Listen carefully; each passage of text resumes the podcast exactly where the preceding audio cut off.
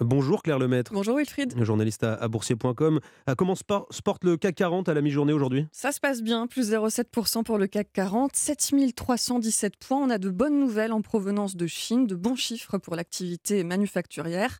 Alors à Paris, ça soutient le secteur du luxe qui est très exposé à la Chine. Elle représente environ un tiers du marché. Les titres LVMH et Kering montent donc de plus de 2%.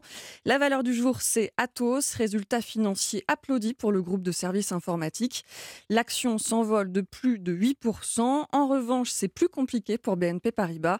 La Belgique va vendre le tiers du capital qu'elle détient dans la banque française et l'action cède 2%. C'est du vert partout sur les autres marchés en Europe et le CAC 40 gagne donc 0,7% au-dessus des 7300 points. Merci euh, Claire Lemaître.